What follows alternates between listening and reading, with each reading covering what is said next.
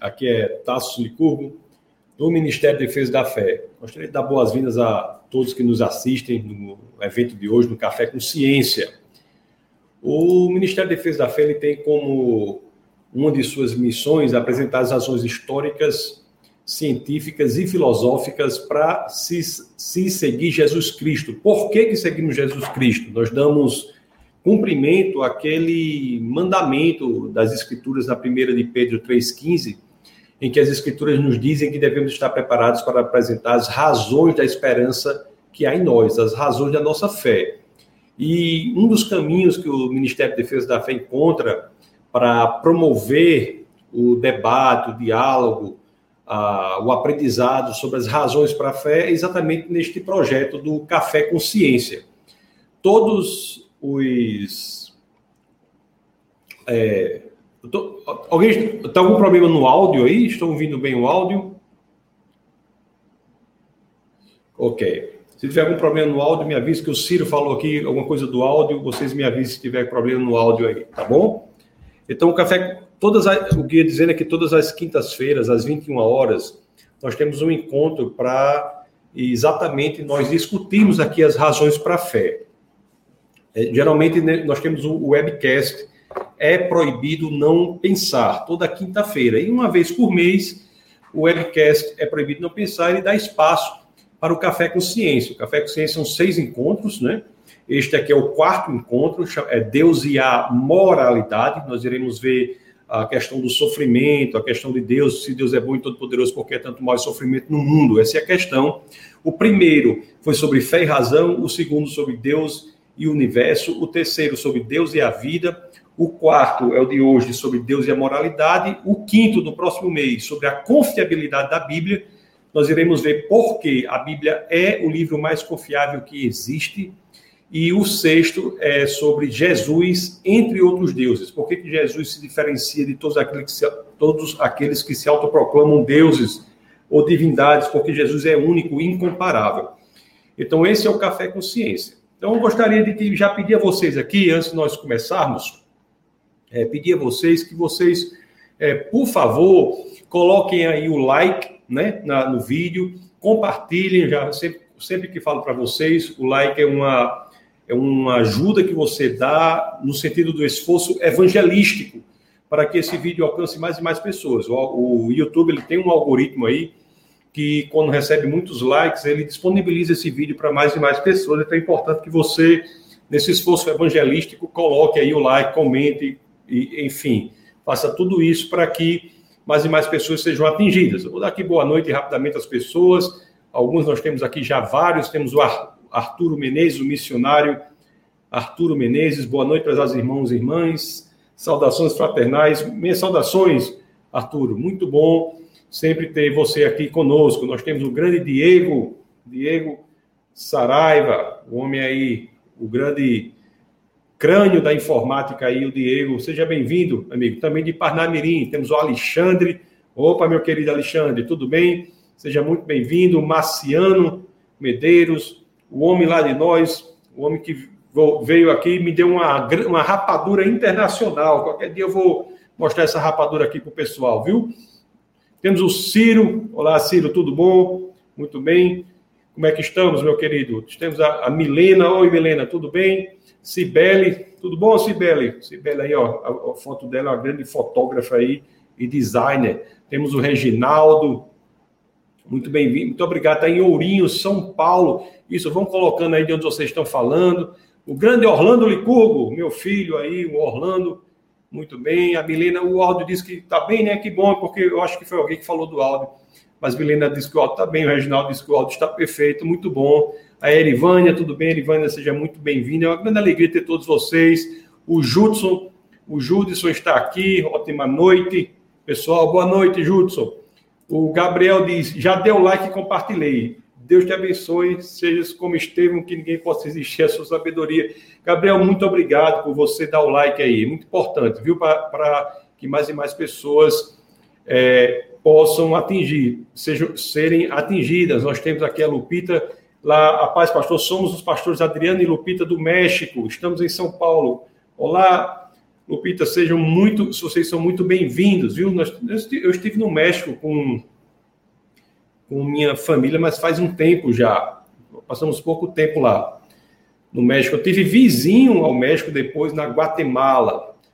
Grande México. Temos o Gilson aqui, o Gilson que sempre nos acompanha, seja muito bem-vindo, Gilson, Mariluce, da Bahia, as pessoas de todos os lugares, né? o Gilson está lá em Recife, temos o Marcos de Marcos Batista de São Paulo, enfim, sejam todos, todos, todos muito, muito bem-vindos, meus queridos. E hoje, o tema de hoje é muito interessante, né? Um tema sobre um tema relevante, um tema que fala da questão de se há Deus no mundo, né? Se Deus é todo bom, se Deus é todo poderoso, por que há tanto sofrimento? Por que há tanto sofrimento? Porque existe tanto e tanto sofrimento no mundo. E de fato há sofrimento no mundo. Esse mundo em que nós vivemos, ele é um mundo em que é difícil negar que há mal, que há sofrimento. Deixa eu só compartilhar com vocês aqui imagens que vocês conhecem, mas eu quero compartilhar aqui com vocês. O relativismo moral é um dos problemas. Teve aqui só uma, uma questão aqui, porque sempre está nesse probleminha nesse, nesse probleminha aqui ao vivo, eu compartilhar o meu iPad com vocês. Deixa eu tentar aqui compartilhar o meu iPad com vocês aqui só um minuto para eu, que eu possa compartilhar o iPad aqui com vocês. Deixa eu ver aqui. Espera aí. Às vezes há esses probleminhas, mas nós vamos resolvendo. Deixa eu ver aqui se deu certo aqui. Espera aí, só, uma, só um minuto. Deixa eu ver se deu certo aqui. Pronto, eu consegui compartilhar meu iPad com vocês, graças a Deus, né? Então, meu iPad está aí na tela de vocês, espero que vocês estejam vendo, esteja tudo bem. Então, essa questão do relativismo moral, de que o que é bom para um não é bom para o outro, isso é algo que não se sustenta, é isso que nós iremos ver. Mas antes de chegar aí, eu quero começar com essa informação. Ninguém nega a existência de sofrimento. Existe sofrimento. Você vê essas imagens aí, imagens do, do sertão, né, do sertão nordestino, de, alguns, de alguns lugares em que há pobreza, não só no Nordeste, mas em outros lugares também, você vê muita tristeza, existe sofrimento, existe mal no mundo. Tem a imagem aí do, da destruição do World Trade Center, que teve aquela, aquele ataque terrorista. Então, existe realmente muita maldade no mundo, coisas terríveis, né? E na, não só hoje em dia, mas se você for para a história, também nós vemos situações que são praticamente inimagináveis. Inimagináveis. Nós pensamos assim, como é possível o ser humano chegar a uma situação como essa? Nós pensamos na Segunda Guerra Mundial, por exemplo, no Holocausto, né? Nós tivemos aí 6 milhões de judeus que foram mortos simplesmente por, por serem judeus e, e Stalin matou aí 20 milhões de compatriotas, enfim, existe muita maldade no mundo, existe muito sofrimento no mundo. E como compatibilizar isso com a existência de um Deus todo bom e todo poderoso? Essa é uma questão relevante, essa é uma questão importante, uma questão que muitas pessoas fazem, e uma questão que não pode ser colocada de lado, uma questão que tem que ser enfrentada. Nós temos que entender isso, entender o porquê atrás dessa, dessa inquietação. Eu vou trazer para vocês agora qual é o argumento que eu vou utilizar aqui. O argumento é o seguinte: o argumento é o seguinte. Ele diz, tem mais uma vez aqui na dificuldade da, da, da deixa eu ver. O argumento pra, que eu vou trazer para vocês é a seguinte: a premissa é que toda lei tem um legislador. Isso é óbvio, é lógico, é todos aceitam que é muito razoável entender que se há uma lei, é provável que haja um legislador por trás dessa lei. Nós não vivenciamos uma ideias de leis morais, de comportamento sem que haja legisladores. Mas a segunda premissa é a premissa que há um maior problema, que existe uma lei moral objetiva. É isso que nós iremos investigar, e se as duas premissas forem verdadeiras, a conclusão é: existe um legislador moral objetivo. Objetivo. A grande questão é a seguinte: existe mesmo uma lei moral objetiva? Nós vamos ver que quando formos estudar isso, se existe mesmo uma lei moral objetiva, as coisas começarão a clarear. O a primeira coisa que nós temos de enfrentar é a ideia de que existe a tendência na contemporaneidade de dizer que não há lei moral objetiva. As pessoas dizem assim: seja lá o que você fizer, se você gostar, se você quiser, faça que é bom.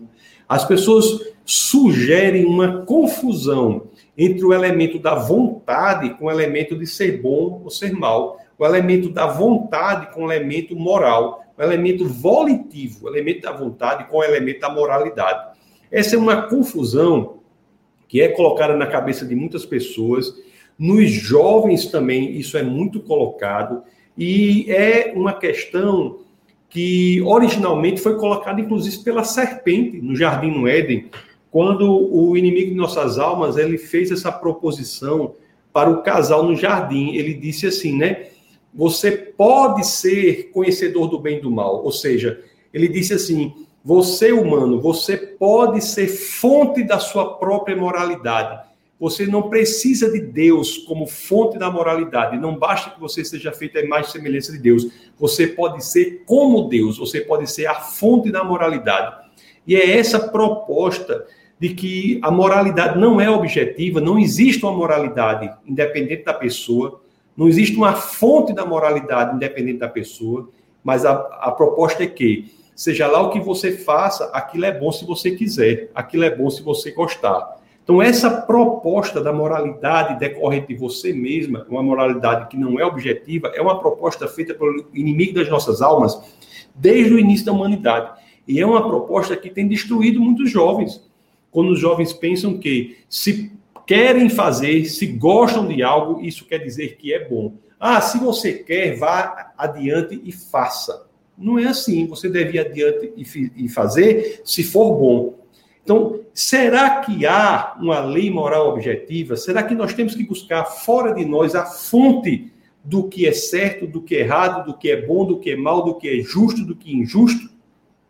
Há evidências para a ideia de que há uma lei moral objetiva, sim.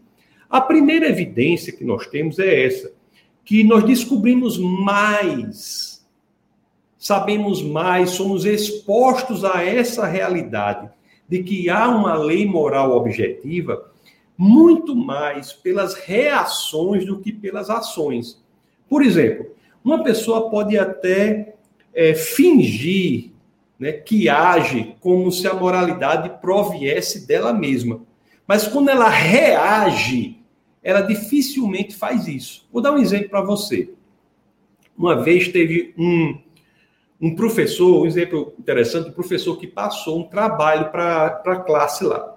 E o professor disse assim: olha, você vai fazer, você vai escrever um, um ensaio, um artigo, defendendo o fato de se a moralidade é objetiva ou de se a moralidade é subjetiva. Em outras palavras, a proposta do professor para o aluno é que ele escrevesse um artigo dizendo que o que é certo e errado, justo e injusto, bom e mal, é proveniente ou de uma fonte externa, ou o que é bom e mal, certo e errado, justo e injusto, depende de cada um. Será que o que é justo e injusto depende de mim? O justo para mim é diferente do justo para você? Ou o conceito de justiça é independente de nós dois e provém de uma fonte externa, no caso Deus? Então, esse era o trabalho. E o aluno ele era um relativista. Ele se dedicou muito a escrever e defender a ideia de que a moralidade era subjetiva, que o que podia ser justo para ele podia não ser para outra pessoa. E ele escreveu e ele, e ele publicou num, ele imprimiu na, numa, numa folha bem especial, ele colocou numa encadernação azul daquelas chamadas encadernações francesas, né? A, a francesa, aquela assim, e, e, a capa azul entregou para o professor. Um trabalho de, de, fôlego, um trabalho de envergadura, um trabalho que o aluno se dedicou bastante para fazer. E o professor levou esse trabalho para corrigir e deu a nota. Só que a nota que o professor deu foi 0,3. E o aluno ficou assim, quando recebeu aquilo, ele ficou indignado. Ele disse: Isso não é justo. Como é um trabalho com tanto esforço, não é justo uma nota tão baixa. E disse assim: Eu já sei o que eu vou fazer com o professor. Eu vou, ele chegou para o professor e disse assim: Professor, eu exijo que o senhor justifique a nota 0,3. Aí o professor disse: não tem problema, meu amigo. Me dê aqui que eu vou justificar. Aí pegou o trabalho do menino, abriu, e embaixo da nota colocou a justificativa. Ele colocou assim: não gosto de capas azuis. E devolveu.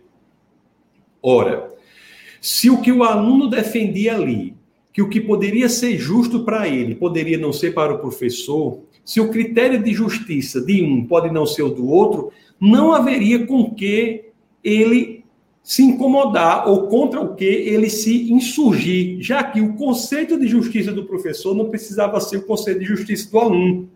O conceito de justiça do professor poderia ser pelas cores das capas. Em outras palavras, mesmo o aluno que defende que a moralidade é relativa, quando ele se encontra numa situação de ter de reagir a uma injustiça, ele reage como se, de fato é, a moralidade fosse objetiva. Ele acha que é relativa, mas na reação ele é inundado pela realidade como ela é. A moralidade é objetiva e ele, quando é colocado numa situação de injustiça, ele reage, ele se insurge contra ela, porque ele, ele embora defenda que a moralidade é subjetiva, ele, ao reagir, ele reage no mundo de acordo com a ideia de que a moralidade é objetiva. Eu não sei se vocês conseguiram entender. Coloquem nos comentários, mas o que eu quero dizer é o seguinte: mesmo os que defendem que o que é justo para um não é justo para o outro, é certo para um, não é certo para o outro, é bom para um, não é bom para o outro, que o bom depende de cada um, o justo depende de cada um, o certo depende de cada um. Mesmo esses, quando são colocados em situação de injustiça, eles reagem, eles se insurgem. Por quê? Porque na reação ele não aceita que o conceito de justiça seja o do outro. Ele sabe que o conceito de justiça é um só. Porque se ele de fato acreditasse que o conceito de justiça pode ser para um ou para outro, ele não poderia se insurgir contra alguém que tivesse um conceito de justiça diferente do dele. Então, pelas reações, nós descobrimos que há evidências para uma lei moral objetiva. Se não entenderam, coloque aqui. A reação da pessoa, a reação da pessoa pega a pessoa des, desprevenida e ela reage de acordo com, com a forma que a realidade é. Para a realidade, a moralidade é objetiva.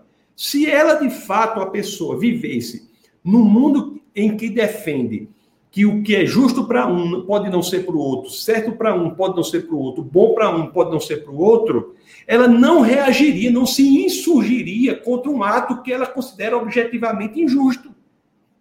Se o professor deu a nota 0,3 para ela, porque não gosta de capas azuis, ela não tem o que fazer no mundo relativista do ponto de vista da moralidade.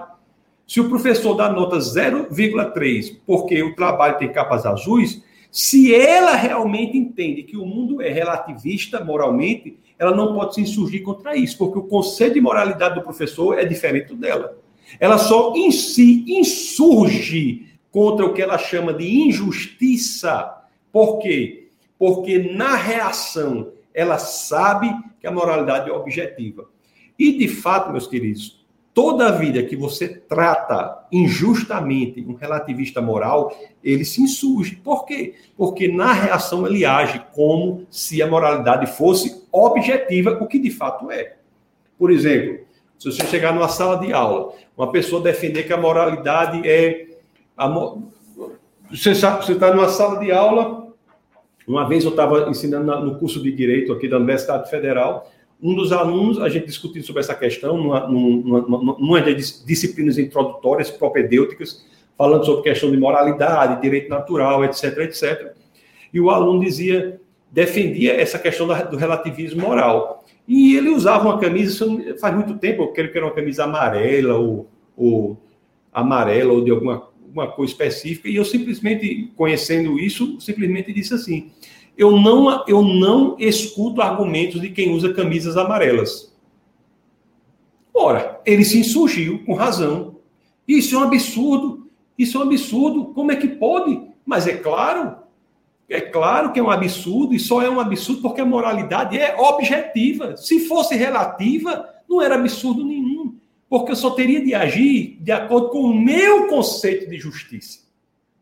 É um absurdo não escutar argumentos de quem usa camisas amarelas diante do mundo real em que a moralidade é objetiva. Então, na reação, nós descobrimos as evidências de que existe sim uma lei moral objetiva. Mas existe um outro argumento. Existe sim um outro argumento. Samuel coloca assim, né? É, o Arturo coloca assim: você acha que as leis morais são afetadas hoje pela crise da pós-modernidade, crise da razão, da ética, da esperança? Obrigado. A pós-modernidade, Arturo, eu coloquei isso, porque é muito importante falar isso. A pós-modernidade, para mim, não é um movimento filosófico. A pós-modernidade é uma moda. Porque mesmo quem defende a pós-modernidade, também, quando a coisa aperta, não vive de acordo com a pós-modernidade. A pós-modernidade é essa ideia de que não existem princípios e conceitos fixos, não existe o que é certo, não existe o que é errado, depende de cada um. Isso não se sustenta a qualquer momento em que a situação aperta. Exemplo: o pós-modernista quer ir para um médico pós-modernista? A pessoa quebra o braço, chega para o médico, o médico diz: Não, isso aí, não, não existe um. Você, o, quando o pós-modernista vai para o médico, ele quer que o médico dê a melhor solução objetiva para aquele problema dele. Ele não quer que dê a melhor solução que o médico acha de acordo com as suas vontades, seus quereres, seus desejos, não.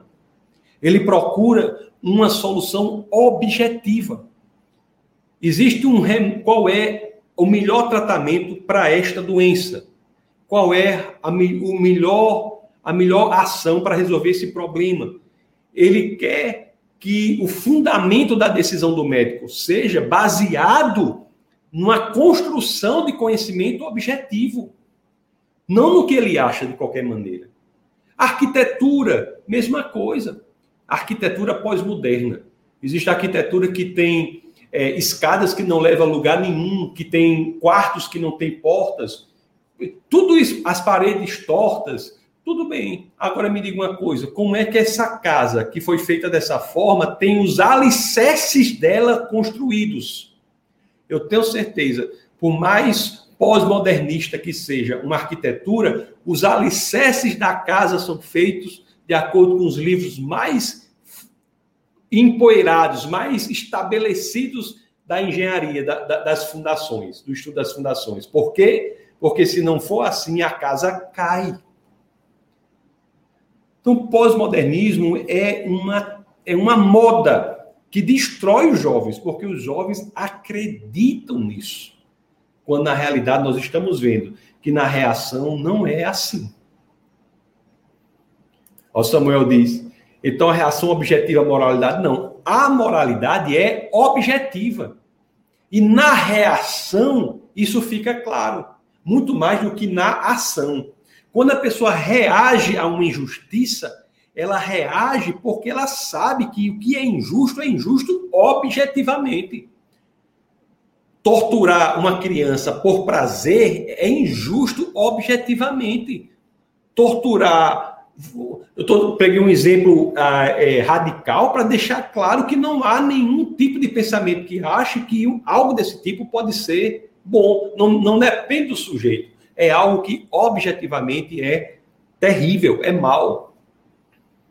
Então essa daqui é uma das essa daqui é uma das, das evidências, mas nós temos outra muito importante agora, inclusive para a questão da, da, de nós entendermos o mal, a existência do mal e Deus, é que essa aqui, olha, preste atenção, sem a justiça, e aqui eu tive mais um, um, um pequeno problema aqui de. Deixa eu, se, deixa eu colocar para vocês aqui. Sem a justiça, sem a justiça,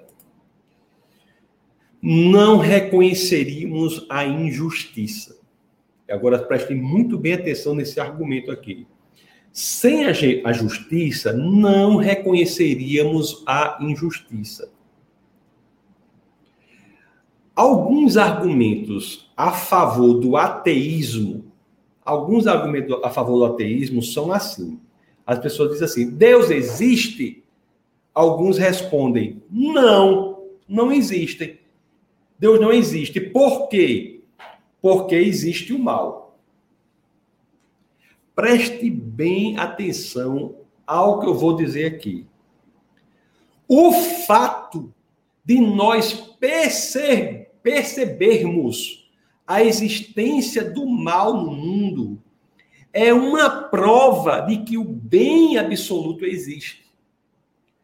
Eu não vou dizer que Deus cria o mal. Não é isso que eu não estou dizendo que Deus cria o mal, que Deus faz o mal.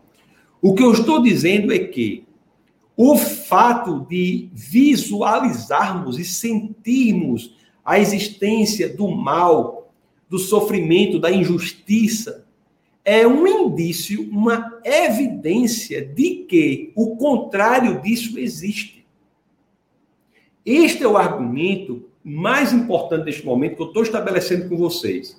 Não é que neste mundo de maldade e sofrimento Deus cause o mal e o sofrimento. Não. Tudo que ocorre, Deus permite, mas nem tudo que ocorre Ele quer.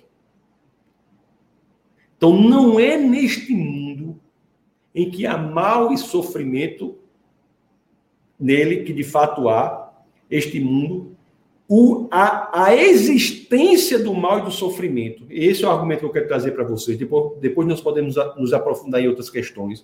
Mas a existência do mal e do sofrimento no mundo, e isso é a novidade que eu vou trazer, é um indício de que Deus existe e não o contrário, como alguns dizem. Não é porque existe o mal que Deus não existe. Não.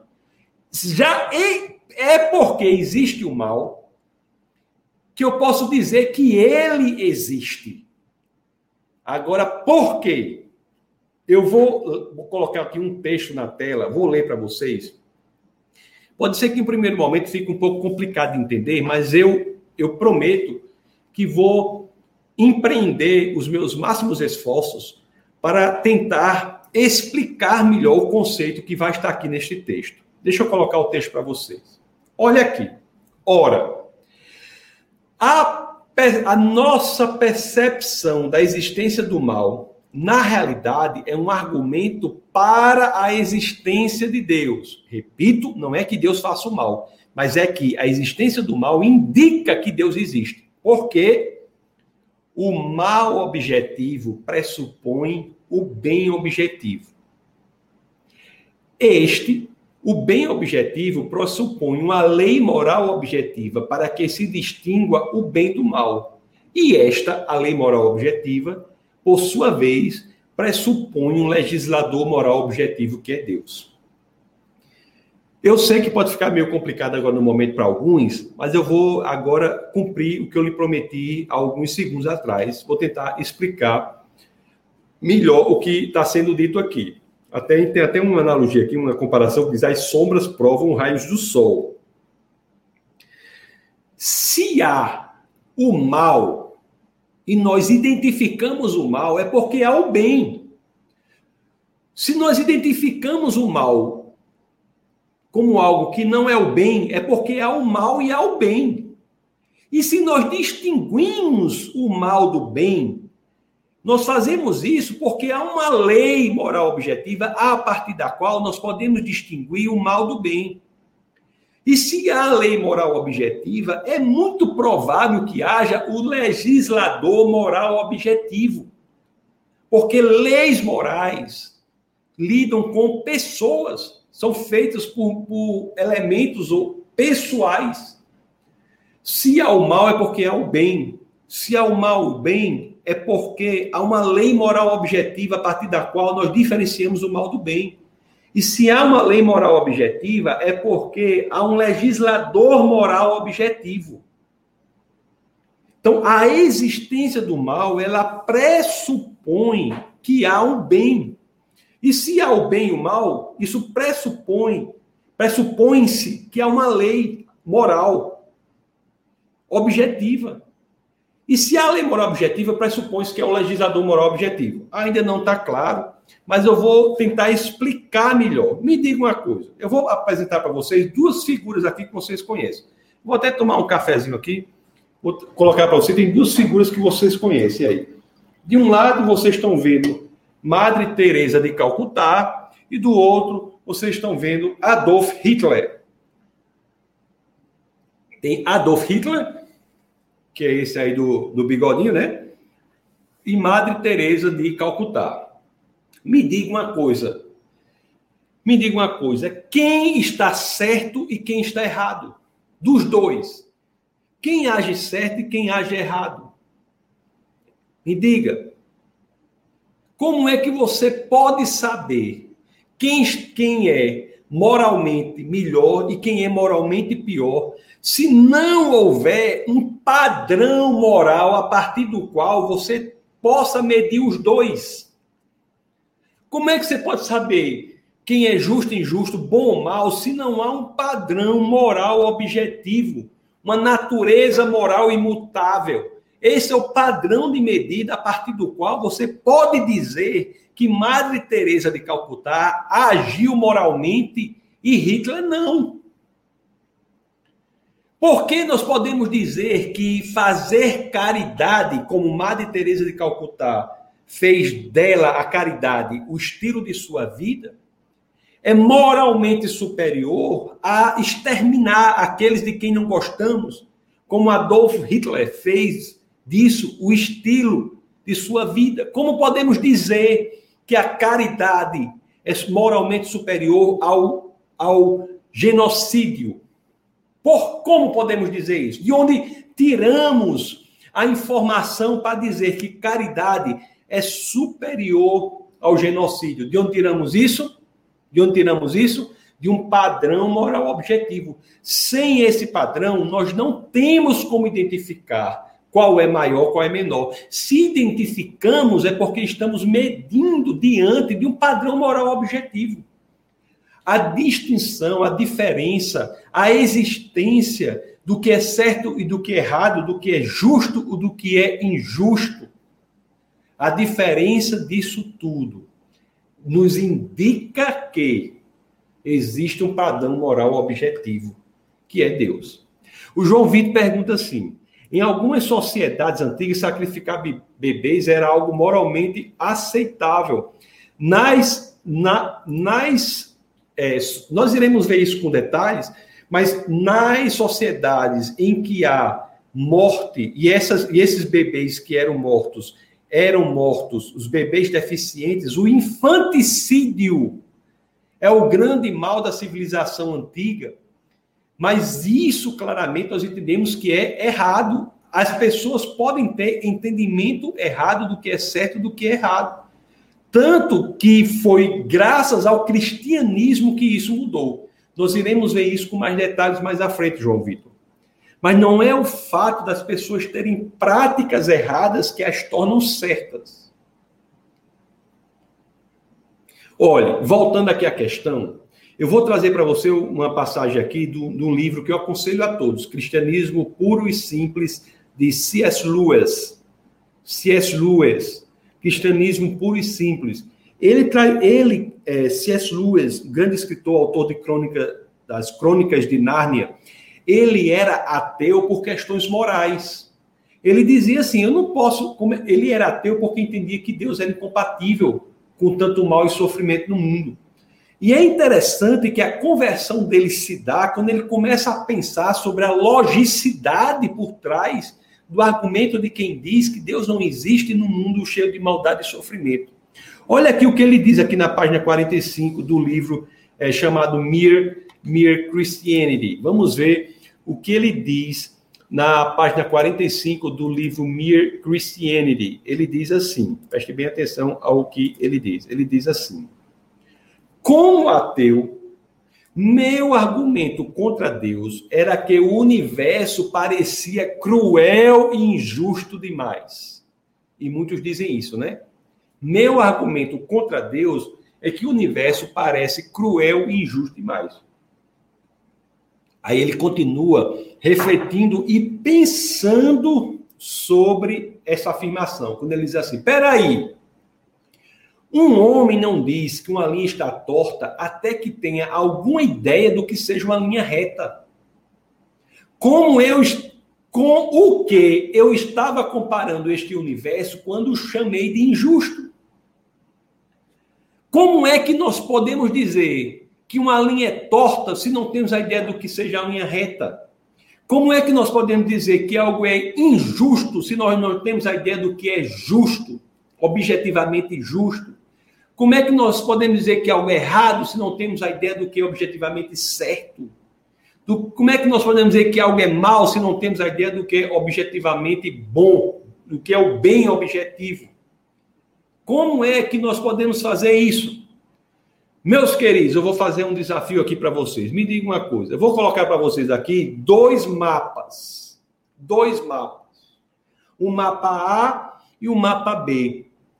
Me diga uma coisa. Qual desses dois mapas é a melhor representação do mapa da Escócia? Qual é? Vocês sabem? Mapa A ou mapa B? Qual desses dois aí, o mapa A ou B, é a melhor representação da, do mapa da Escócia, da Escócia? Qual é o melhor? Você, tá, você só sabe se você tiver a ideia do mapa real da Escócia. Quando eu coloco aí, como eu coloquei agora, a Escócia real imutável, você claramente vai me dizer o mapa A é melhor do que o mapa B. Você, com base num padrão objetivo, você pode comparar o mapa A e o B. Sem esse padrão objetivo, se eu tiro esse padrão objetivo, você fica absolutamente sem saber qual é o melhor. Então, o que existe é isso. O fato da existência do mal do mundo é uma evidência de que Deus existe. Não é porque Deus faz o mal, mas é porque, como existe o mal no mundo, é porque existe um bem. E se existe um mal e bem, existe uma lei objetiva a partir do qual diferenciamos o mal do bem. E se existe uma lei moral objetiva, é porque nós temos o legislador moral objetivo. Nós só podemos elencar ou diferenciar moralmente as coisas se temos um padrão, assim como o mapa da Escócia. Nós só podemos diferenciar se temos um padrão. Se tem um mapa real da Escócia, nós podemos dizer que o mapa A é melhor do que o mapa B. Então você só pode dizer, como C.S. Lewis dizia no seu livro Mere Christianity, que é traduzido por Cristianismo Puro e Simples, quando C.S. Lewis dizia que como posso eu ter a ideia de uma linha torta se não tenho a ideia de uma linha reta? Como posso eu dizer que uma linha é torta se não tenho a ideia de uma linha reta? Como posso, com que eu estou comparando esse universo injusto e mal, com que eu estou comparando para dizer que ele é injusto e mal? Eu tenho que ter a percepção do que é a justiça absoluta, do que é a maldade absoluta. Só a partir daí, da experiência, da percepção de que há um bem objetivo, é que eu posso identificar como mal. Da percepção de que há um justo objetivo, eu posso identificar como injusto e da percepção de que há um certo objetivo é que eu posso identificar algo como errado.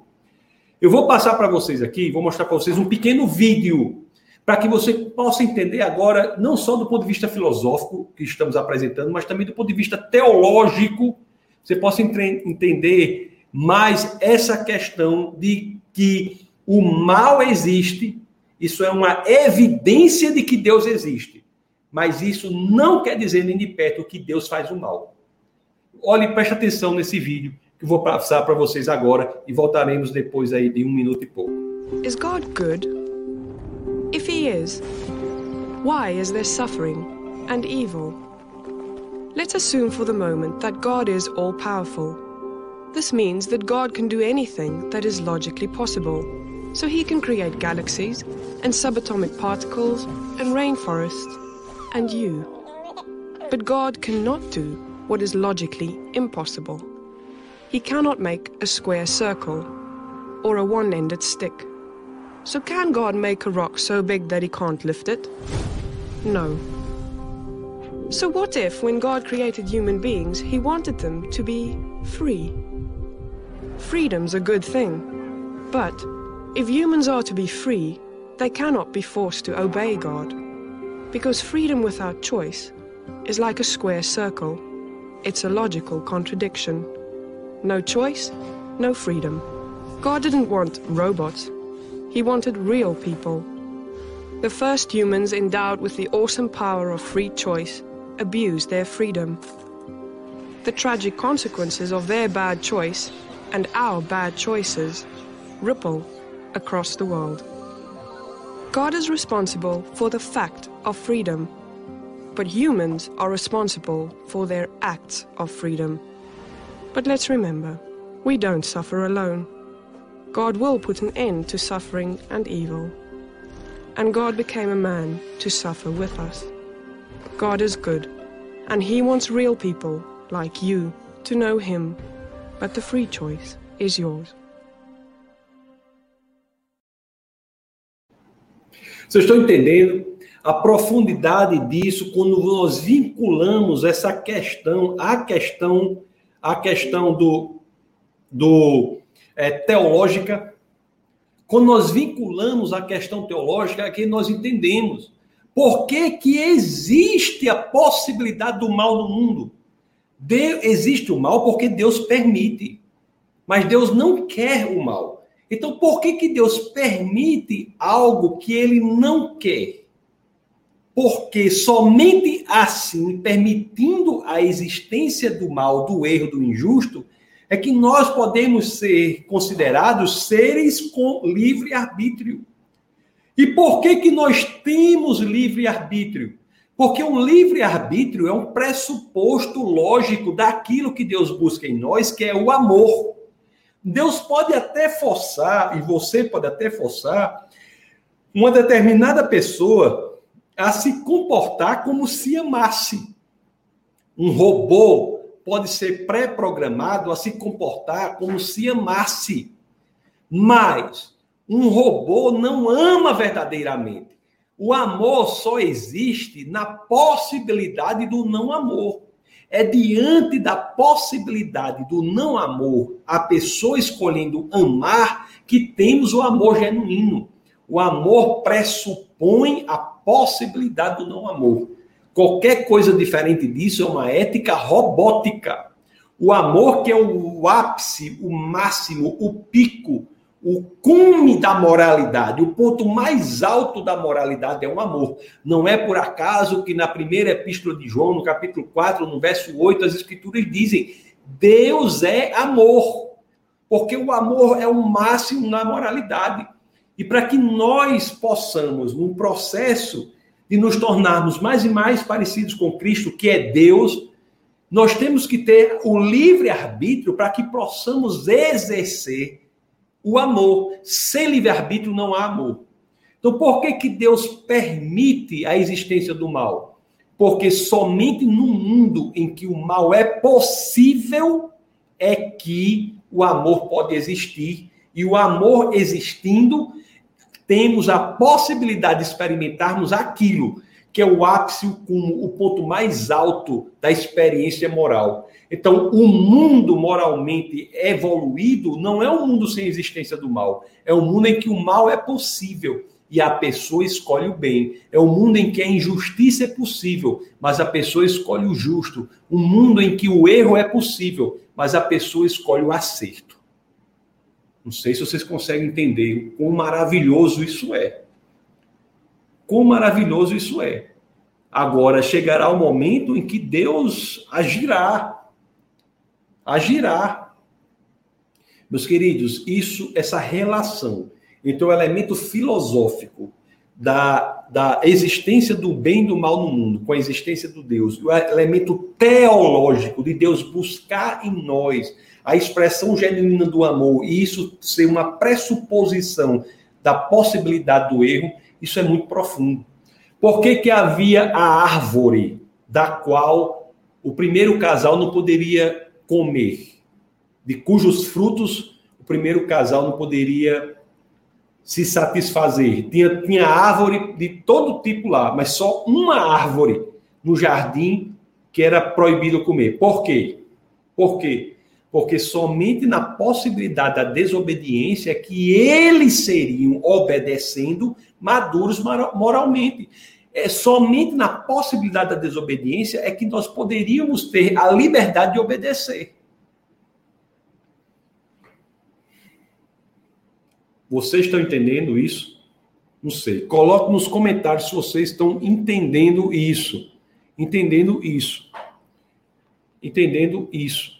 O, eu vou, vou já passar para um outro ponto do argumento, mas eu vou colocar. Maria Rita diz assim: acredita. Oi, Maria Rita, tudo bom? Acreditar em um Deus com razões moralmente superiores para permitir a existência do mal demanda um grande amadurecimento de fé para crer na divina providência.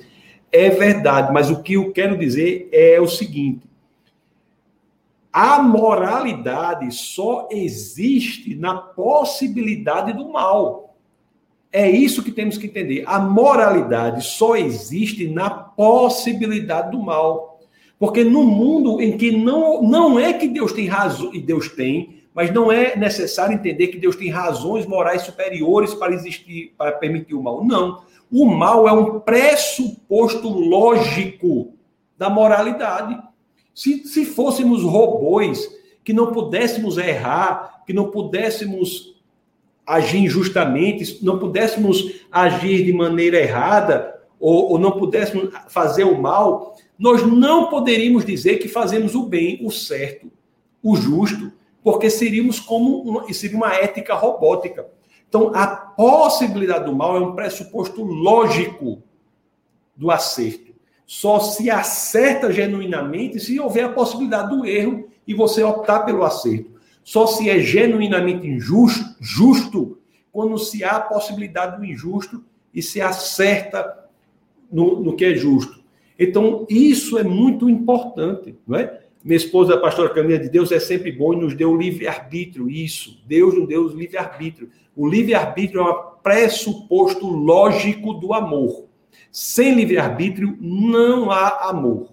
Não há amor. Não existe ética robótica. O Gil diz assim: Deus é onipotente. O fato de dizer que ele não pode forçosamente evitar o pecado não significa que seu poder encontrou um obstáculo fora de si mesmo.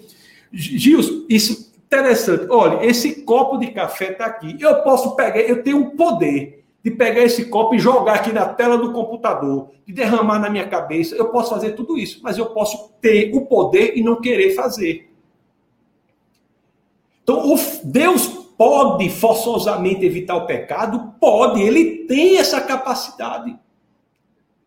Ele não faz, não é pela falta de capacidade, é pelo fato de que, não fazendo, ele permite a existência de um mundo moralmente maduro. O mundo moralmente maduro não é o mundo em que o erro não pode ser feito, o pecado não pode ser cometido, não.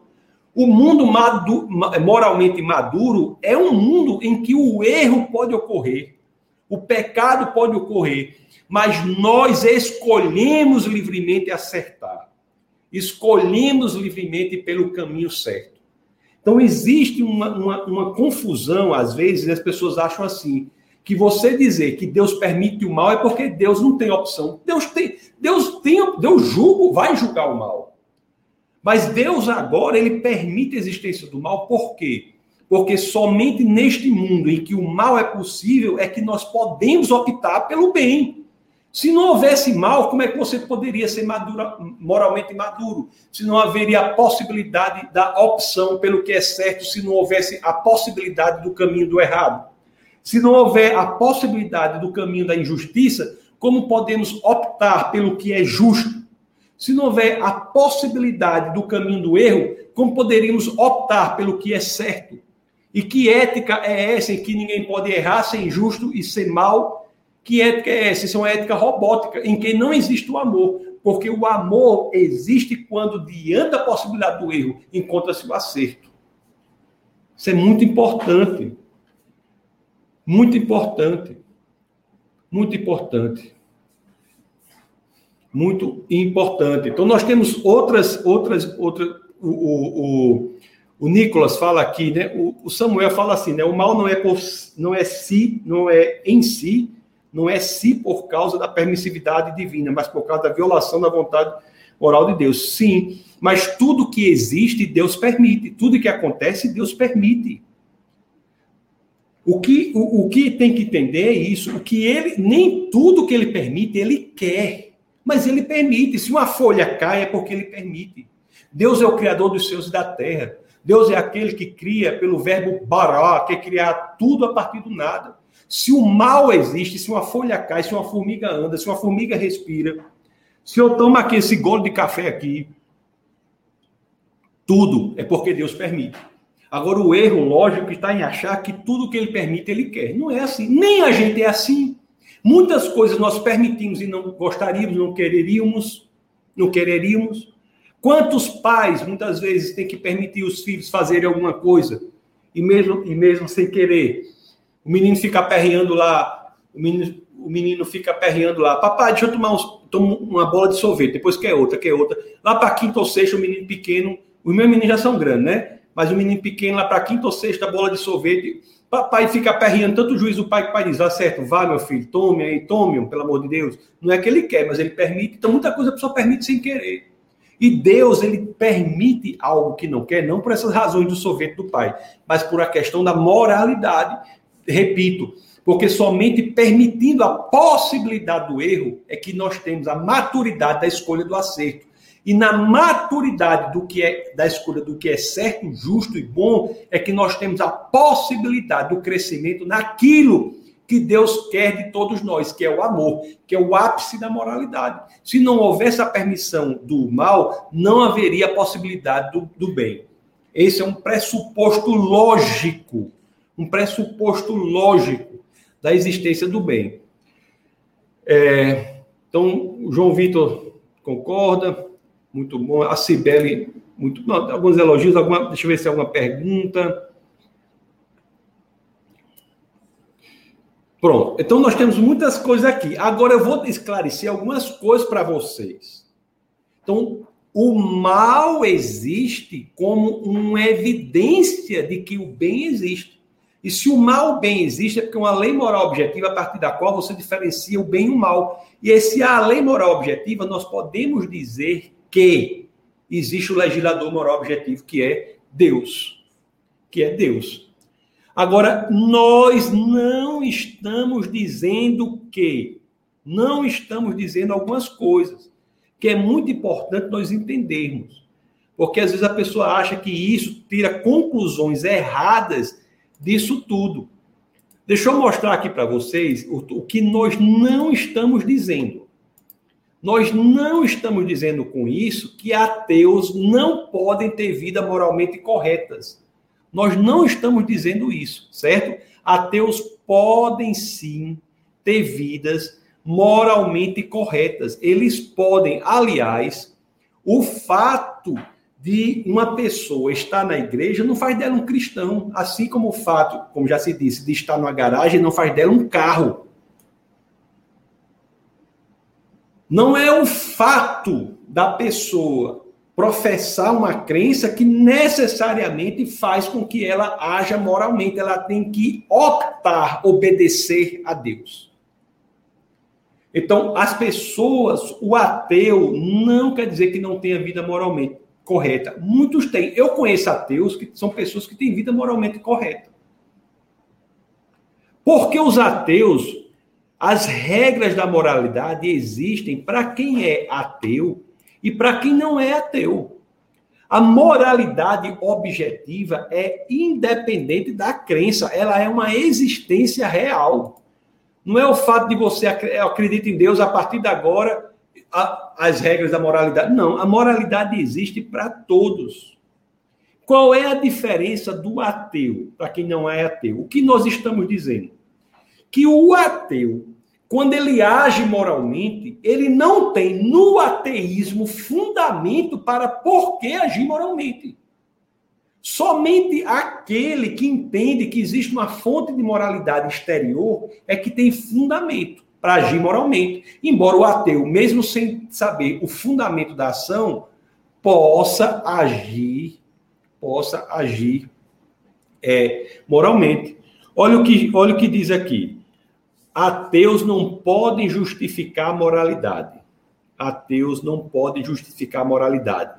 Podem teorizar sobre como sabemos que matar é errado, mas não podem dar um padrão moral objetivo para dizer por que é errado. No mundo sem Deus, não há padrão de moralidade. Embora o ateu possa agir moralmente. Mas ele não sabe dizer por quê. Se somos unicamente aglomerado de matéria, se somos reações neuronais, sinapses cerebrais, e tudo que fazemos é reação de processos físico-químicos em nosso cérebro, como podemos dizer que algo é certo, errado, bom, justo, injusto? Nós não agimos, nós reagimos às reações. Um padrão moral de objetivo requer a existência de Deus, o que não quer dizer que um ateu possa morar, possa agir moralmente. Pode, mas ele não tem fundamento. No ateísmo não há fundamento intelectual, filosófico para dizer que dar um sorvete a uma criança ou torturá-la tem alguma diferença. Não há no ateísmo. Não há fundamento, fonte de moralidade para isso. Você sempre, você vai somente no entendimento de que há o teísmo, de que há uma fonte de moralidade externa, é que você tem um fundamento da moralidade. Repito, não quer dizer que a pessoa é ateia ou que é, se você vê que tem um ateu, não quer dizer que ele seja uma pessoa má, não. Muitos agem moralmente, muitos ateus agem moralmente, mas eles não têm fundamento da moralidade. O porquê que nós temos o a passagem lá em, dos irmãos Karamazov, de, de Fyodor Dostoiévski, o grande escritor russo, quando ele, a passagem que a ideia de que se Deus está morto, tudo é permitido. De fato, se não há Deus, tudo é permitido. Se não há Deus, tudo é permitido. O fato de nós termos moralmente algo que é bom ou mal, certo ou errado, justo ou injusto, pressupõe a fonte da moralidade externa, que é Deus. Nós até, meus queridos, concordamos com os ateus que alguns ateus vivem uma vida moralmente mais adequada do que alguns cristãos. É verdade, as igrejas estão cheias de hipócritas. Hipócritas Muita gente que se autoproclama cristão, mas vive como se Deus não existisse. É verdade. Pessoas que se autoproclamam, mas dentro do coração não há a concepção de que o amor a Deus pressupõe a obediência a Ele. E tem muito ateu que vive moralmente sem saber nem porquê, mas vive moralmente. Eu repito, o fato da pessoa ser ateu quer dizer que ele não tem fundamento do porquê da sua ação ser moral. Mas ele pode agir moral. Também pode ser uma pessoa horrível também. Não quer dizer que ele é bom, não. Os sistemas de base ateísta tiveram problemas seríssimos. Seríssimos. Né? Eu até falei no começo, Stalin, por exemplo, matou 20 milhões de compatriotas. Nós concordamos com, até concordamos com os ateus que nós até concordamos com os ateus que algumas pessoas na igreja envenenam os ensinamentos de Cristo. A história da igreja, em alguns momentos, foi imoral, injusta e mesmo má. Isso é verdade. Tem momentos da história da igreja que, que foi momentos de, que foram histórias que a igreja não apenas foi injusta, foi má. Agora, interessante esses debates que eu tenho por aí com algumas pessoas né, na universidade, uma vez eu estava debatendo com um professor, um professor ateu, e ele começou a fazer fortes críticas à história da igreja. Aí eu fiz uma pergunta a ele, ele disse assim: me diga uma coisa, você consegue identificar qualquer uma dessas ações na pessoa de Jesus Cristo? Aí ele disse: não, em Jesus Cristo não. Então, nós não podemos julgar o cristianismo pelo desvio que se faz dele. Não podemos julgar o cristianismo pelo desvio que se faz dele. O nome é cristianismo. Aí tem gente que diz assim: em Cristo nós temos a indicação da fonte da moralidade. Ele não só vê, ele não só é a expressão intelectual da moralidade por meio da palavra, mas é a expressão existencial, real, palpável. Ele veio como homem para viver moralmente. Interessante que mesmo esse, esse debatedor que eu tive e todos os demais, eles não eles reconhecem que em Cristo muitos dos desvios que encontro na igreja não são reproduzidos ou não são originados de Cristo. Os desvios da igreja são de atos não cristãos. A rigor, a rigor. É um desvio do cristianismo. De tudo, meus queridos, o que nós estamos dizendo é o seguinte: não faz sentido dizer que algo é moral ou imoral, justo ou injusto, bom ou mal, a não ser que Deus exista. Somente a existência de Deus faz com que nós possamos verdadeiramente dizer que algo é bom ou mal, certo, errado, injusto ou justo. Sem a fonte de moralidade externa, tudo o que fazemos aqui não pode ser dito ser bom ou mal, sem que você busque a fonte da moralidade fora de nós mesmos. Existem algumas objeções práticas a isso que eu vou trazer para vocês. Quais são as objeções? Vou trazer quatro objeções quanto ao fato de que existe a moralidade objetiva. Quatro objeções. A primeira é essa: culturas têm valores diferentes. Os valores mudam, por exemplo, queimávamos bruxa no passado e hoje não fazemos isso. Há conflito de valores e discordamos sobre valores. As pessoas trazem algumas objeções, como essas quatro aqui para estabelecerem como critérios ou objeções ao fato de que há sim uma moralidade objetiva que provém de Deus. Dizer assim, a moralidade objetiva, por que, que as culturas têm valores diferentes? Por quê que as culturas têm valores diferentes? Vamos ver a, essa primeira aqui. O problema que é verdade, culturas têm valores diferentes. Tem o, o, o, não é valor em si, é isso que nós vamos ver aqui. O entendimento, o valor é o mesmo, mas é o entendimento daquele valor que sofre a influência cultural. Eu vou dar um exemplo aqui para vocês interessante. Veja essas duas imagens aí.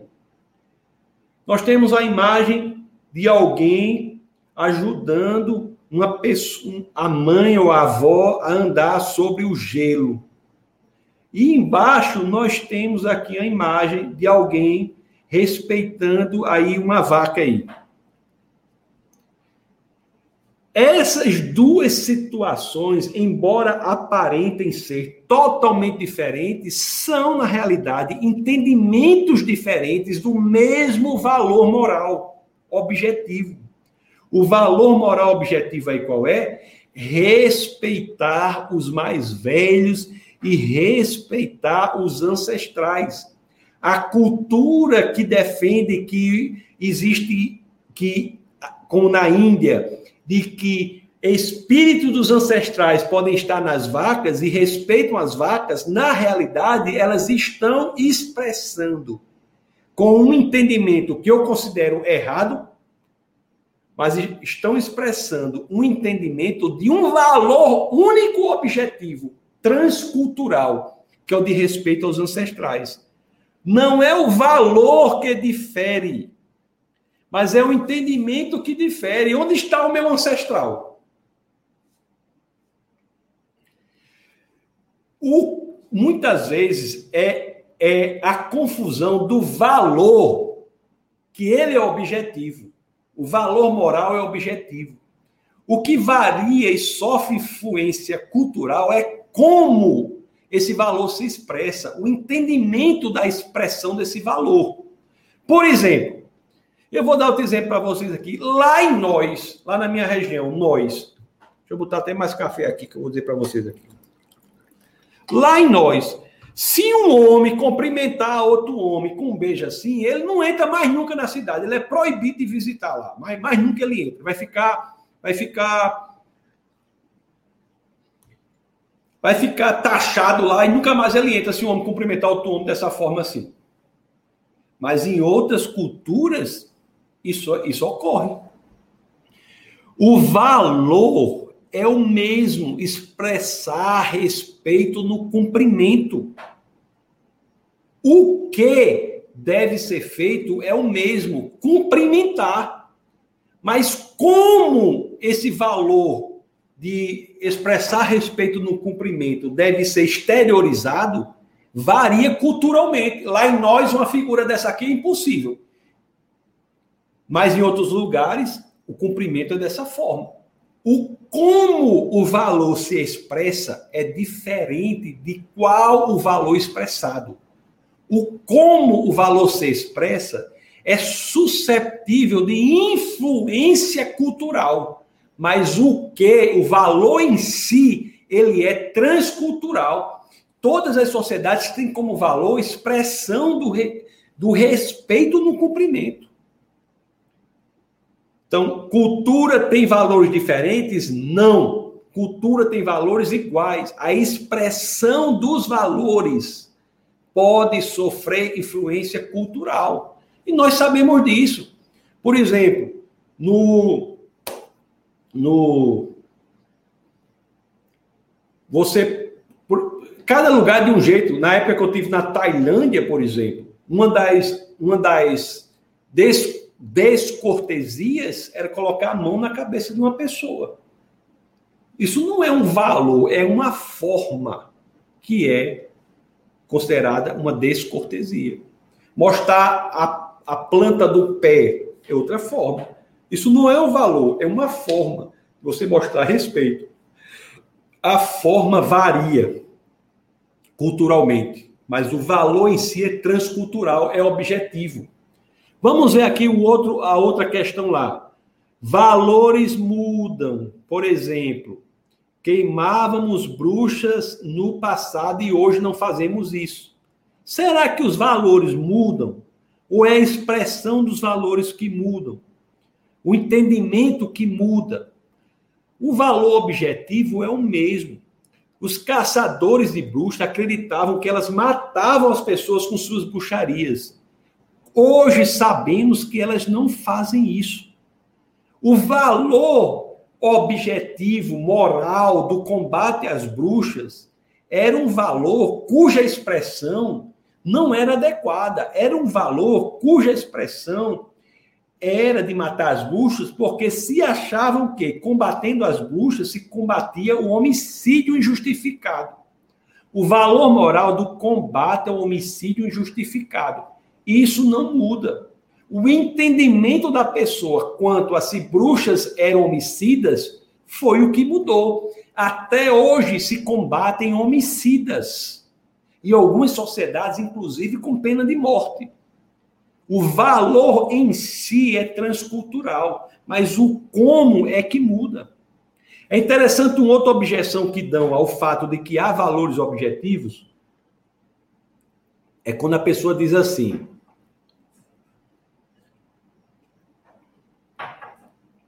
há conflito de valores. Aí o povo diz: não, há conflito de valores. Se há conflito de valores é porque não há um valor objetivo. Mas, meus queridos, meus queridos, se você pensar bem, só há conflito de valores porque estamos buscando qual é o valor correto Senão não haveria conflito, cada um teria o seu. Só há dilemas morais porque nós estamos buscando quais são os valores corretos. O fato de dizer que a moralidade objetiva é uma só não quer dizer que é sempre fácil saber qual é a decisão moralmente correta. Se há dilema, é porque existe uma discussão, um debate, um momento em que se está discutindo qual é o certo. Se não houvesse o certo, não haveria dilema. Você veja, a existência do dilema moral é uma prova de que há um, um valor moral objetivo e não de que qualquer valor é correto. Hum?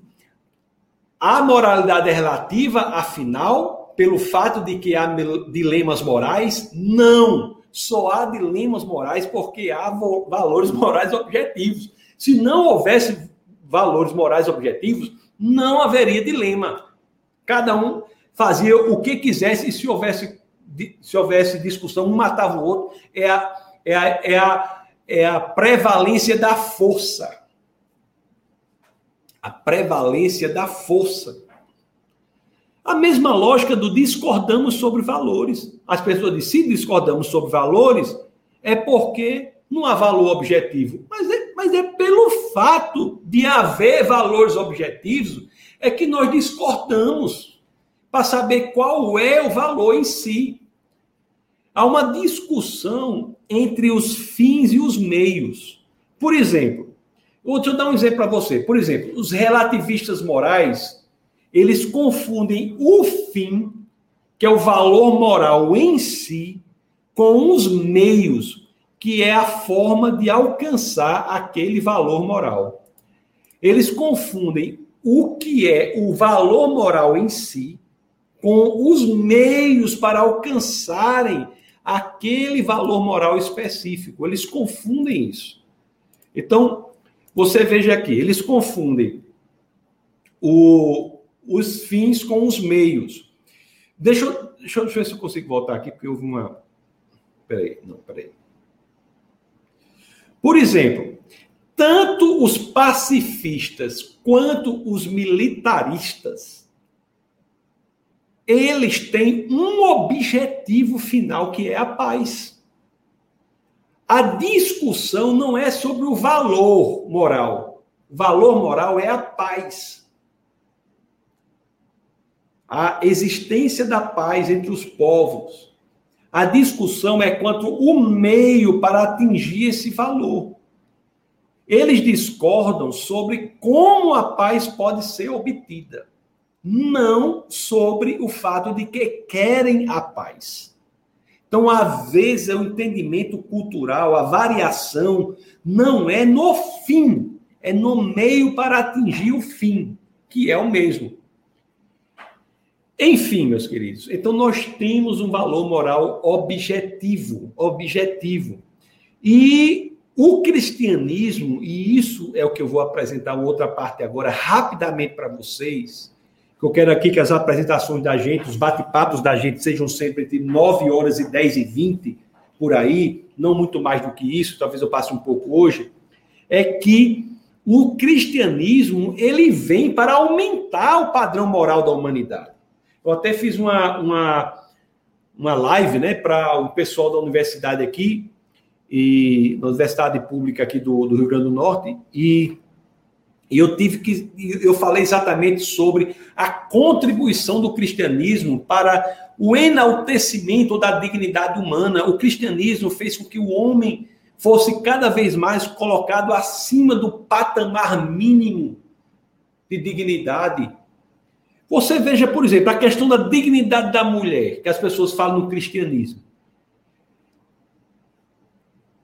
Antes de Jesus Cristo, se você pegar toda e qualquer sociedade do passado, seja chineses, gregos, romanos, ou até mesmo aquela sociedade que era detentora da moralidade, que eram os judeus, a situação das mulheres era horrível, era perversa.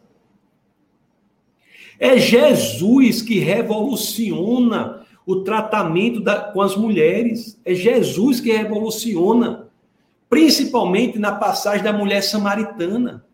Então, o cristianismo vem para enaltecimento da condição moral da mulher. Outro problema sério que nós temos, o infanticídio, que alguém até já comentou aí no começo das das questões, o infanticídio. Olhe, Sêneca, o grande filósofo lá do século I, ele, diz, ele dizia assim: Nós afogamos as crianças que nós não queremos. Isso é o que dizia Sêneca. Nós afogamos as crianças que não queremos. Isso era um mal terrível da civilização antiga, o infanticídio. Isso era moral porque eles faziam? Não, era imoral. E aí é que vem o esclarecimento. O cristianismo, o ápice da moralidade em Cristo, vem para, para dar luz a isso. E todos sabem hoje que o infanticídio é uma coisa horrível, horrenda, temerosa. É, vocês terem uma ideia, a tábua 4 das 12 tábuas, que era, era fazia parte lá da, da chamada lei romana isso lá no ano 450 a.C., havia uma, uma, uma, legislação que dizia assim: as crianças deformadas devem ser mortas. Isso era o grande mal da civilização antiga, meus queridos. Mas o cristianismo veio enaltecer. Tem um livro chamado o livro Didash, que quer dizer, Didash quer dizer doutrina, né? O livro Didash é conhecido como o ensinamento dos doze. Nesse livro, que fala sobre como deveria ser o comportamento dos cristãos no, no século I, nós, está lá explicitamente. Você não deve cometer infanticídio. Na contramão da sociedade antiga. O, o infanticídio, o historiador Leck, que é o é, W-E-H Leck, ele escreve claramente e diz que a mais profunda chaga da civilização antiga é o infanticídio, e nós temos aqui o cristianismo enaltecendo. Outra coisa que pouca gente, não, pouca gente sabe, mas o Instituto dos Hospitais, os hospitais. Por que, que gregos e romanos nunca tiveram hospitais? A civilização grega, o berço do conhecimento, Roma, com seus dutos, com sua engenharia, com seu direito, porque nunca tiveram hospitais. E o que é que diz aqui o Concílio de Nicéia? Estabelece atendimento aos doentes e necessitados, promovendo a criação dos hospitais. Quando lemos sobre Jesus, o que lemos? Alguém que tem compaixão pelos doentes, doentes e os cura. Vai Mateus. É no cristianismo, meus queridos, que nós temos a inauguração da caridade como uma atividade diversa. Uma, uma, uma, atividade diversa, diferente da atividade de fazer algo esperando algo em troca. No cristianismo. E nós temos enaltecimento em muitas áreas, na questão de liberdade e justiça. A questão do direito natural, de que você é detentor de direito pelo simples fato de ser humano, isso está no cristianismo, lá na carta aos Romanos, no capítulo 2, do verso 4 ao 15. A ideia de que ninguém está acima da lei. A ideia da necessidade de você ter mais de duas testemunhas para poder acusar alguém. Isso está tudo no, tudo no livro sagrado, lá em Deuteronômio, no capítulo 19, no verso 15, Mateus 18, 15 a 17. A ideia de direitos individuais, de direitos de igualdade, que para todos é tão comum essa ideia, tão comezinha, como se fosse uma coisa simples. Isso é conquista e enaltecimento do cristianismo na vida de todos. Que há direitos, próprio as próprias escrituras dizem que Deus não tem favoritos, lá no livro de Atos, no capítulo 10, do verso 34 ao 35. Romanos 3, 23 diz que todos são iguais perante, perante Deus.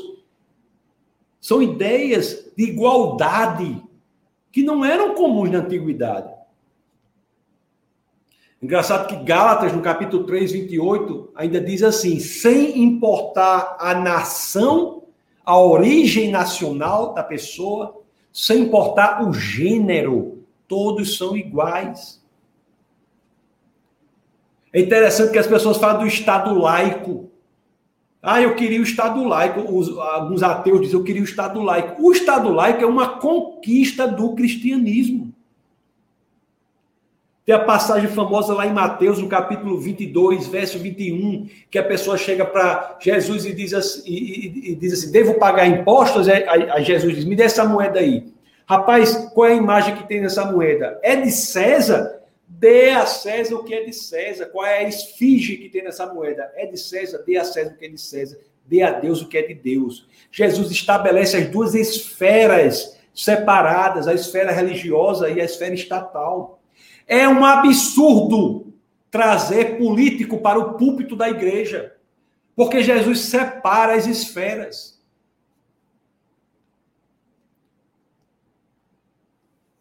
A igreja pode falar no ambiente político da salvação, mas o ambiente político, você, você trazer o Estado é errado. Há uma separação total. Por exemplo, eu falo pela defesa da fé, nós não queremos dinheiro público. Por quê? Porque as esferas são separadas. Não queremos dinheiro estatal. Porque é Cristo que separa, é Cristo que separa a esfera estatal da esfera religiosa. Dê a César o que é de César, dê a Deus o que é de Deus. Isso, o Estado laico é uma conquista do cristianismo. É uma conquista do cristianismo. Uma conquista do cristianismo. A liberdade religiosa de, de, de, é, decorrente dessa separação. Cristianismo é proposto o enaltecimento da dignidade humana, da condição humana como separada do Estado pressupõe uma liberdade religiosa. Porque a conversão no cristianismo não pode ser pela força, não pode ser pelo Estado. A conversão no cristianismo tem de ser pelo convencimento, pelo ensino, pelas evidências, para que a pessoa abra o coração para a ação do Espírito de Deus. Aí as pessoas ficam. Lutero, que não é Cristo, é Lutero que fez coisa errada também, Calvino fez coisa errada. O negócio é Cristo. Mas para dar um exemplo de Lutero, lá no século XVI, é, Lutero, ele escreve uma carta à princesa da Saxônia. E ele diz assim: ele diz, não é função do governo, não é função do Estado, não é função do governo, do Estado, da autoridade estatal, não é função proibir qualquer pessoa de ensinar, crer, ou dizer aquilo que ele bem entendesse, fosse isso a Bíblia ou qualquer outra coisa. O Estado laico não é um Estado anticristão, é um Estado que permite a expressão do pensamento. Quem quiser que faça a sua, a sua, o seu grupo de, de, de seja lá o que for, mas o Estado não pode proibir a expressão religiosa de qualquer religião, desde que dentro da lei. Não posso proibir qualquer religião, inclusive o cristianismo. E, e o cristianismo na sua formação, pelo que Cristo diz, é independente do Estado. E ser independente do Estado é não deixar que o Estado fale no, do que deve ser pregado no cristianismo e é não querer também a igreja dinheiro público também. E não trazer político, não trazer nada que envolva o Estado na expressão da religião. O Estado laico é uma conquista do cristianismo. Escravidão Olhe como o cristianismo enaltece a dignidade humana da escravidão. É um, um ambiente, engraçado que Cristo vive num ambiente, o pessoal, o pessoal acha que não tem. É porque falta entender, porque o povo acha que não tinha escravo como Cristo existiu. 75% da população de Atenas era de escravos. De cada quatro pessoas, três eram escravos em Atenas e mais da metade da população de Roma era de escravos. É neste ambiente, meus queridos, é neste ambiente que nós vemos uma das passagens mais belas escritas, que é a, aquela passagem da carta ao, aos Gálatas, no capítulo 3, no verso 28, no ambiente em que nós tínhamos de cada quatro atenienses, três, de cada quatro pessoas em Atenas, três eram escravos. De cada quatro pessoas em Roma, mais da metade era de escravos. É nesse ambiente altamente é, necessitado de aprimoramento e crescimento de moralidade que nós temos a corajosa passagem de, do apóstolo Paulo, que escreve na sua epístola aos, epístola aos Gálatas, no capítulo 3, 28 não há judeu nem grego, escravo nem livre, homem nem mulher, pois todos são um em Cristo Jesus. Aí vai dizer que o cristianismo não enaltece a condição humana? O tráfico de escravos, para quem não sabe, naquele ambiente altamente cheio de escravidão, conforme eu já disse algumas vezes, 75% de Atenas, 50% de Roma, naquele ambiente, o tráfico de escravos é condenado Pode ver lá, Êxodo capítulo 21, verso 16, primeira carta a Timóteo, capítulo 1, verso 10. Aliás, no Antigo Testamento é, é punido com a morte. 10 e 26. Eu tenho que cumprir esse 10 e 20. Vou tomar um café aqui. Peraí, vou tomar um café aqui. Respondendo algumas perguntas de alguns irmãos, eu vou deixar claro para vocês. Diz assim: Mas, pastor, você toma café, depois toma água, toma café, depois toma. Mas esse café não é quente, não, demais, não. O café que a gente toma é um café na temperatura normal. E a água não é gelada também, não. Pastor, você toma café sem estar quente e água sem estar gelada? Sim, cada doido tem sua mania.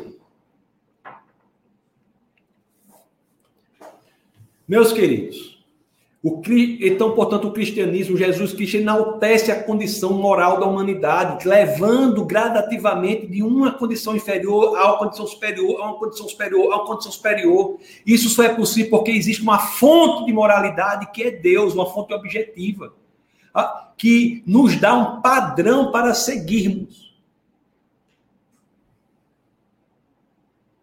Então Deus é bom e todo-poderoso.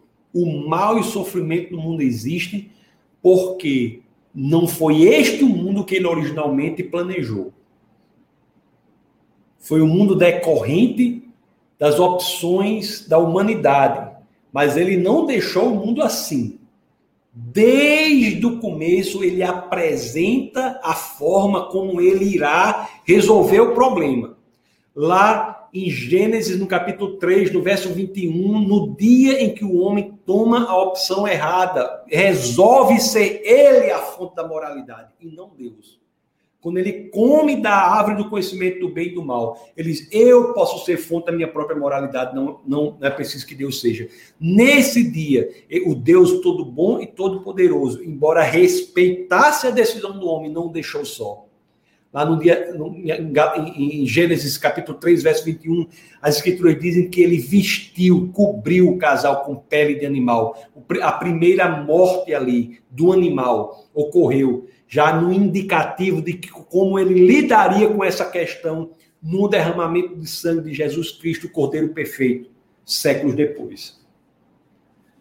É isso. É isso. Tem muitas questões aqui, já estou. Falei demais, já são 10 e 28. Esse negócio de 10 e 20 tá, tem que cumprir isso. Muitas questões aqui. Deixa eu ver aqui. Meus amados, muito obrigado aí. Vamos ver você. Sim, o que, é que eu ia dizer? Sim, hoje é. Esse é o Café com Ciência. Né? O próxima semana será sobre Deus, será sobre a confiabilidade da Bíblia. Nós iremos ver por que, as Escrituras, os 66 livros da Bíblia, são os livros mais confiáveis, a peça de produção literária mais confiável já produzida pela humanidade, seja você ateu, cristão, seja lá o que você for. Uma simples expressão de honestidade intelectual faz com que nós concordemos que não há nada comparável com, com as escrituras, com os 66 livros da Bíblia. 39 do Antigo Testamento, 27 do Novo, naquele período de 15 séculos, escrito por cerca de 40 autores, 31 do Antigo Testamento, 9 do, do Novo Testamento. E nós iremos ver como tudo isso faz com que nós tenhamos que levar a Bíblia a sério, independente de nossa posição religiosa. Será o próximo Café, café Consciência.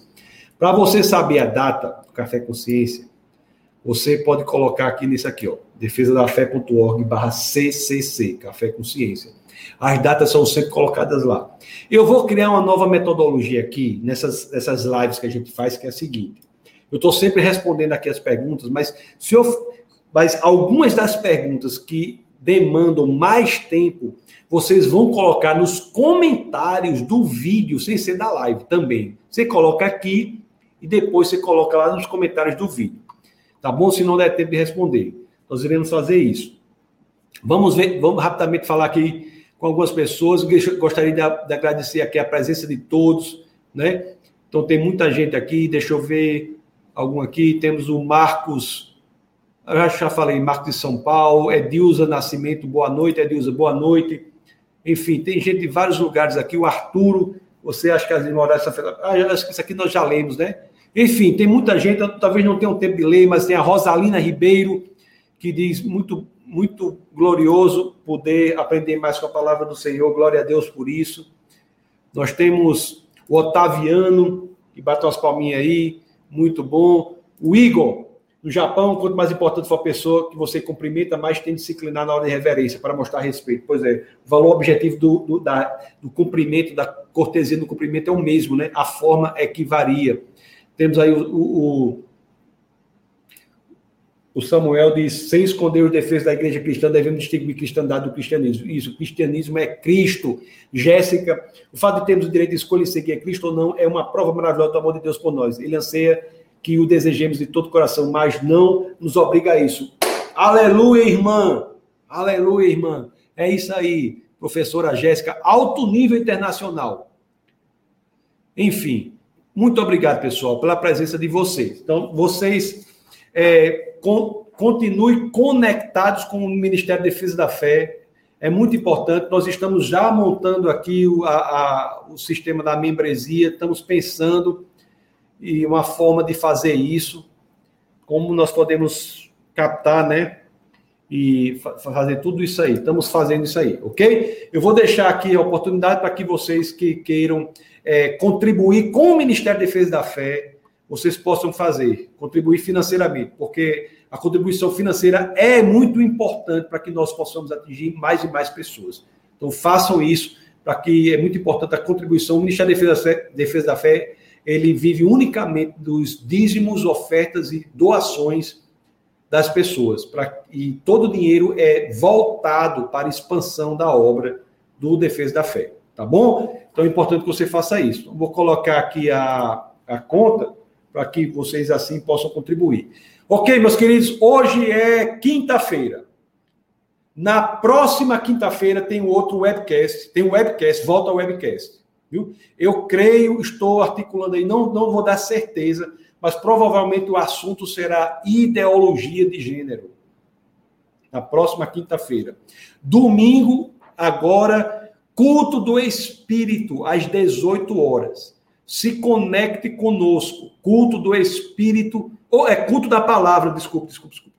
Domingo agora, culto, é tanta coisa, eu tô, tô ficando meio Domingo agora, culto da palavra às 18 horas. Eu irei, irei pregar, se assim aprover o Senhor, dando continuidade à, à série sobre o Evangelho de João. E o tema será um tema que, para mim, é, é, é, muito. É o amor pela palavra.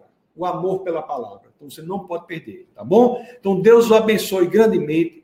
Uma grande alegria. Desculpe não ter podido aqui. É, ter falado de todo mundo por conta da, do tempo aqui. Deixe os comentários, compartilhe e que Deus abençoe a todos vocês, viu? E, por favor, não, é, não estejam sempre conectados com o Defesa da Fé e nunca se esqueçam. Aqui no Defesa da Fé é proibido não pensar. Deus abençoe a todos.